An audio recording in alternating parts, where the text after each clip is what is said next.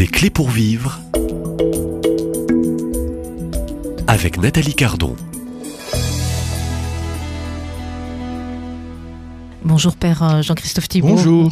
Alors euh, vous êtes prêtre pour le diocèse de Metz. Euh, vous êtes, et je le rappelle, un peu spécialiste dans votre mission depuis 35 ans sur tout ce qui est phénomène un peu, je dirais, surnaturel, paranormal, tout ce qui donne des liens peut-être et des mauvais liens avec les mauvais esprits, voilà, et qui conduit, je dirais, des âmes parfois qui s'égarent en chemin de perdition prise peut-être parfois euh, par l'orgueil. Hein. Mm. On a toujours envie d'aller plus loin et de se lancer des défis, voilà, mm. et de devenir au fond tout puissant et devenir un héros. Et on se détourne au fond euh, de cette humilité du cœur de Dieu hein, qui lui veut sauver des âmes. Alors vous êtes prêtre hein, et c'est votre ministère, votre vocation aujourd'hui. Euh, on parle de magie depuis hier, on parle des démons, on parle de spiritisme. Vous avez évoqué aussi cette croyance à la réincarnation. Alors pour, si on est chrétien et si parmi euh, les auditeurs, certains sont des chrétiens, des catholiques pratiquants. Et peut-on finalement euh, pratiquer euh, la magie, le spiritisme, tirer les cartes, être médium, croire à, la, réincarnation tout croyant à la résurrection du Christ? Voilà, je suis chrétienne, Père Thibault, si mes croyances sont aujourd'hui encore dans la réincarnation, c'est pas bon, c'est pas juste, hein, je n'ai pas compris.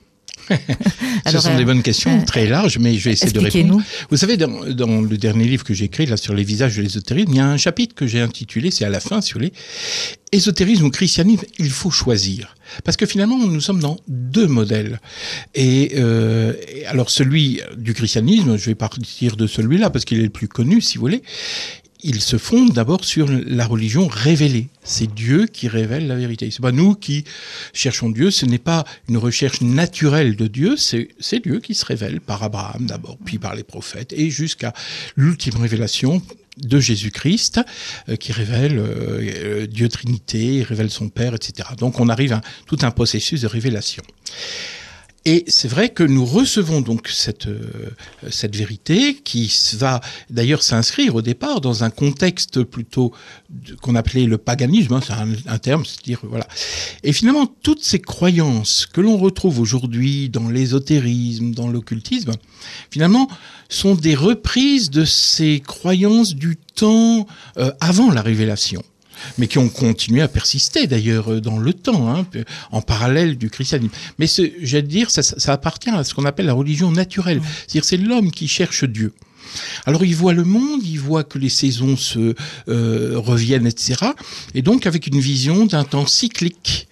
Et donc aussi, bah, finalement, notre corps vieillit, mais si on a une âme, est-ce qu'elle ne reviendrait pas finalement dans un autre corps? Ça pourrait sembler assez naturel, si vous voulez, presque proche de la nature, disent certains, euh, puisque finalement, euh, répondant à ce que l'on peut constater dans, le monde naturel.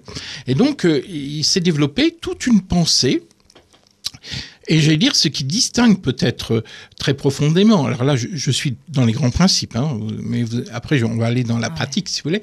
Donc, mais c'est finalement dans le christianisme, nous croyons que Dieu est créateur, qu'il y a un Dieu créateur qui a créé le monde. Nous sommes des créatures, et, mais une créature nous sommes encore dans le temps de la création et nous allons vers un accomplissement, hein, alpha, oméga. Mmh.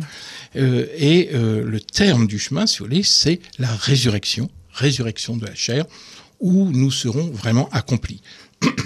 Donc vous voyez, il y a ce modèle-là qui est très différent de celui d'un éternel retour euh, de, la pensée de la réincarnation, mais aussi au, fait que Dieu il n'y a pas de Dieu créateur, si vous voulez, mais tout ce qui est créé émane d'un principe premier qui se serait diversifié, mais que tout serait en lien et en correspondance. Vous voyez, les astres euh, sont finalement en macrocosme ce qu'est notre corps en microcosme, avec et que donc tout est en relation. Et la magie repose exactement sur ce principe que tout est en correspondance et que finalement, et tous, tous ces liens qui existent entre le macrocosme et le microcosme sont sous-tendus également ou, ou pénétrés, j'allais dire, par une sorte d'énergie qui pénètre, alors dont les noms varient. Alors c'est une pensée qu'on retrouve beaucoup dans l'Orient.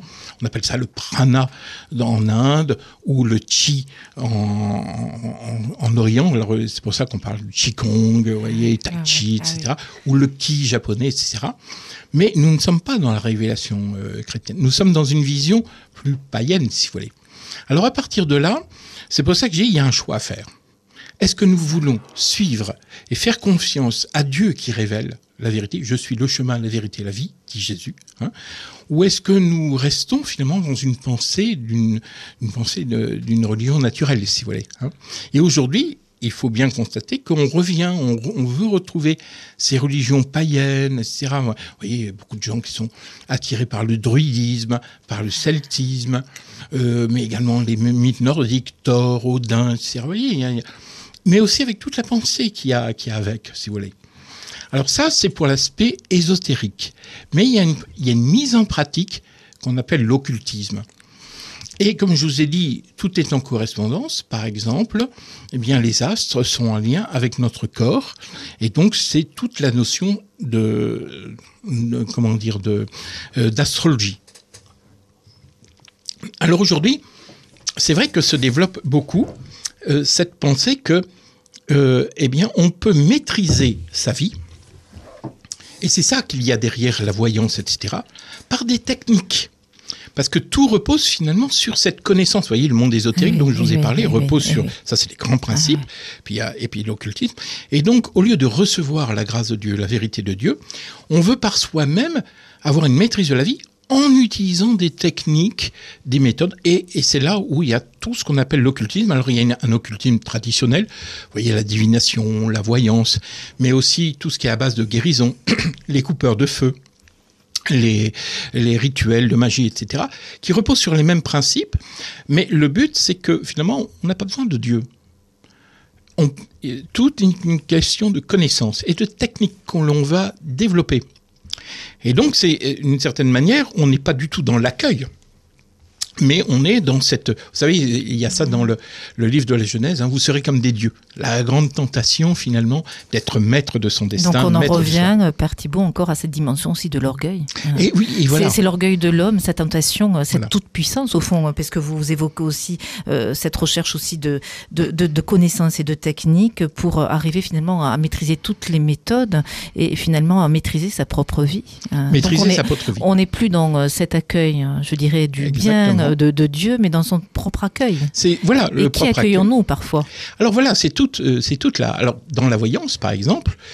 Euh, la voyance passe toujours par, euh, si vous voulez, se mettre en contact avec des, même s'ils le disent pas, hein, les voyants, ils disent bon, ils vont, mais finalement, par exemple, si on utilise des cartes, boules de cristal et tout ça, le disent qu'au bout d'un certain temps, ils n'en ont même plus besoin. Ils disent que c'est euh, un élément déclencheur, si vous voulez, pour se mettre, une sorte d'antenne, si vous voulez, pour se mettre en lien avec le monde invisible. Alors, alors eux, ils n'emploient pas forcément ce terme-là, ils vont dire monde astral, euh, les entités supérieures, etc., qui vont leur donner des informations qu'ils vont transmettre euh, aux personnes. Mais vous voyez bien, on est dans une communication, en réalité, avec le monde invisible. Simplement, quand on fait appel au monde invisible, qui touche-t-on? Et c'est toute la question. Et souvent, je renvoie ça d'ailleurs à des voyants en disant, parce qu'ils me disent, oui, mais ce sont des bons esprits. Comment êtes-vous sûr que ce que vous avez des, voyants qui viennent, je dirais, ah, oui, oui, vous demander en, consultation. Ah oui. Oui, ah ou simplement parce qu'ils veulent me rencontrer, parce qu'ils ont entendu une émission comme la vôtre. Et ça les trouble un peu quand même. Alors ils viennent souvent pour dire, mais on fait pas de mal. Et puis il y a quand même des bons esprits, des mauvais esprits. On sait comme faire la différence. Je dis, vous savez, moi j'ai cru pendant très longtemps, jusqu'à ce que je me rende compte que ces bons esprits, ils étaient c'est pas parce qu'ils ont dit qu'ils étaient bons qu'ils l'étaient. Mais que finalement, ils prennent le dessus sur notre vie. Et c'est tout le danger. Parce que quand vous allez avoir un voyant, etc., ben finalement, vous acceptez, vous renoncez à votre liberté euh, individuelle et, votre liberté intérieure. Et c'est là tout le danger. Parce que finalement, Dieu nous a fait libres. Or là, vous acceptez qu'une personne, finalement, euh, vous dicte votre euh, vie. Et entre dans votre vie. Et entre dans votre vie et, vous conditionne d'une certaine manière. Et au fond, on peut même, alors pour certains peut-être de nos auditeurs qui sont, je sais pas, en contact avec des médiums, des voyants, le risque aussi de d'avoir une addiction, aussi une dépendance dans cette relation avec ah, son voyant. c'est terrible. Donc il faut quoi Des prières de délivrance? Il faut délier ce lien qui est toxique. Alors déjà, il faut en hein? prendre conscience. Eh c'est déjà pas mal quand on prend conscience. Parce qu'effectivement, on en prend conscience, je dirais, avec l'expérience que vous avez, le nombre de personnes que vous rencontrez, que vous écoutez. on en prend conscience quand il y a une grande épreuve dans la vie C'est souvent ça. C'est-à-dire qu'au départ, vous savez, on n'attrape pas euh, dans la pêche, hein, on n'attrape pas euh, le poisson, euh, on prend un bel appât, simplement il y a un hameçon par derrière. Et il y a toujours un moment où ça se retourne où finalement on va voir des voyantes, on pense que c'est bien, en plus elles disent des choses justes, enfin le voyant ou voyante, hein, disent des choses justes, donc on est attiré. C'est pas, vous savez, ça, ça, peut être des pièges. Et puis on pense qu'on va avoir des réponses, sauf qu'à un moment ça tourne en rond on y laisse son argent, hein, eh hein, et, puis on y laisse un peu sa santé aussi, physique et psychologique. Et puis à un moment, on sent qu'on n'est pas bien parce qu'on n'ouvre pas des portes au monde invisible sans qu'il y ait des conséquences. Ah oui, bah, bah, je dirais on termine bien et on ferme la porte de cette émission, si vous permettez aujourd'hui, euh, Père Jean-Christophe Thibault. On vous retrouve demain pour, euh, je dirais, un troisième, quatrième, quatrième épisode de cette série pour, je dirais, peut-être euh, alerter par cette petite série a alerté euh, qu'il y a un, monde effectivement invisible, mais qu'il ne faut euh, pas communiquer euh, tout, enfin, un monde invisible, mais qu'il faut, je dirais, apprendre à discerner pour communiquer, je dirais, je dirais avec le bon esprit et éviter les mauvais esprits, parce que les conséquences peuvent être tragiques, dramatiques. Père Thibault, à demain, même lieu, même heure, et merci.